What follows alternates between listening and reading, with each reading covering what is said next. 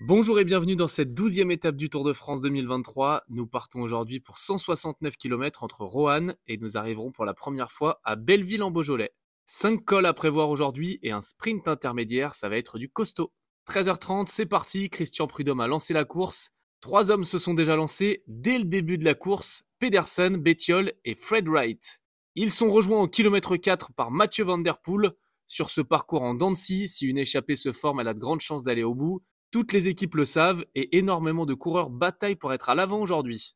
L'échappée est vite rattrapée au sommet de la côte de Tizy-les-Bourgs. Le premier col du jour, c'est Daniel Martinez qui passe en tête et qui empoche deux points. Giulio Ciccone prend un point.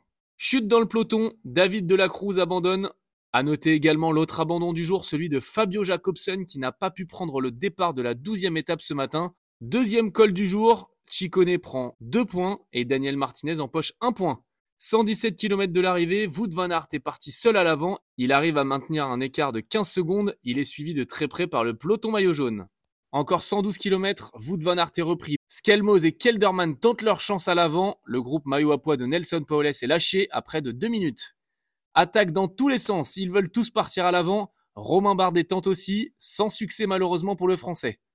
80 km de l'arrivée, ça y est, l'échappée semble former. La composition est la suivante.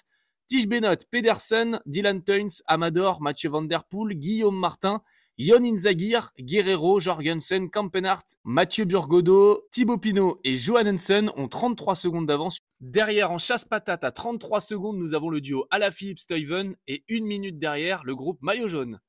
75 km, jonction validée pour Alaphilippe et Stuyven qui viennent de rentrer sur le groupe de tête. 46 km, Mathieu Van Der Poel passe à l'attaque, il est désormais seul en tête. Il a accéléré et a distancé Andrei Amador. C'est très dur pour le reste de l'échappée. Il va falloir s'organiser à l'arrière. Encore 35 km. Thibaut Pinot et Jorgensen sont à 12 secondes de Mathieu Van Der Poel. Le duo pédale fort pour revenir avant la dernière difficulté de la journée. 32 km, la jonction pour les poursuivants. Il reste 3 km de montée. Ils sont 8 à l'avant de la course avec notamment Thibaut Pinot et Mathieu Van Der Poel. Ça va être un final de costaud. Attaque à l'avant, à 2 km du sommet de la dernière difficulté, Yon in the Gear part seul devant.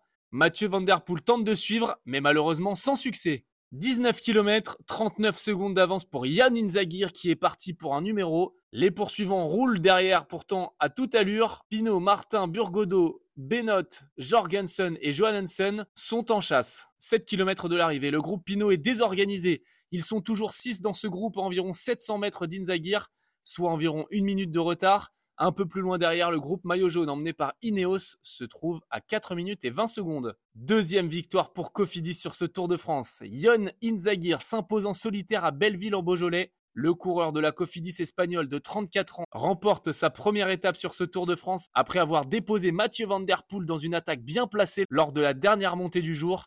Il s'agit de la deuxième victoire de sa carrière sur la grande boucle il s'était déjà imposé lors de la 20e étape de l'édition 2016 à Morzine. Le français Mathieu Burgodo termine deuxième, Matteo Jorgensen de la Movistar troisième, Thibaut Pinot finit sixième avec les poursuivants à environ une minute de la tête de course. Le groupe maillot jaune arrive 4 minutes après Yon Inzagir.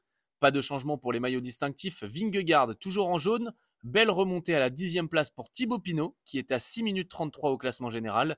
Philipson est toujours en vert, Pogachar, maillot blanc bien accroché sur ses épaules et Nelson Paoles toujours meilleur grimpeur du tour. On se retrouve demain pour une nouvelle étape du Tour de France. Merci pour votre fidélité, belle soirée et à demain.